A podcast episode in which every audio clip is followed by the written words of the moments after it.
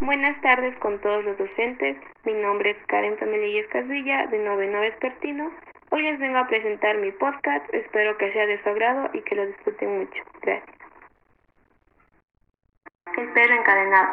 Algunos ciudadanos de la ciudad de Cuenca mencionan que antiguamente en las noches se escuchaban fuertes vientos que movían algunas hojas de los árboles y después escuchaba el sonido de algún búho conjuntamente con los aullidos de un perro.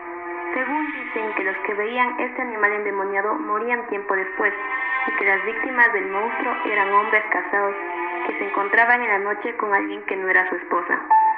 Además, era muy conocido que los que tenían mal comportamiento siempre escuchaban un aullido de advertencia de su muerte. Se dice que cuando se escuchan cadenas era importante saber que mientras más lejos suenen las cadenas, más cerca estaba el perro.